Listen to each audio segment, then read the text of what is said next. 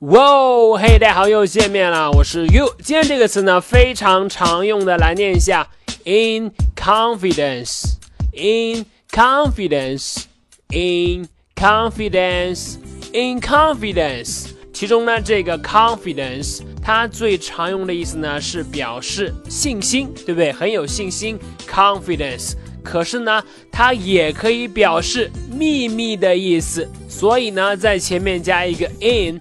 In confidence, in confidence 就可以表示呢，做某件事呢，它的环境是秘密的、暗中的，或者是私下的。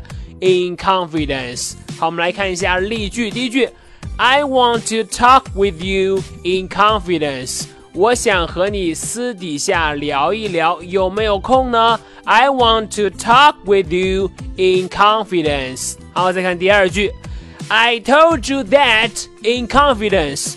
那件事啊，是我私下告诉你的。可是呢，Why did you tell Mike about it？你为什么又告诉了 Mike 了呢？真是不守秘密啊！I told you that in confidence。Why did you tell Mike about it？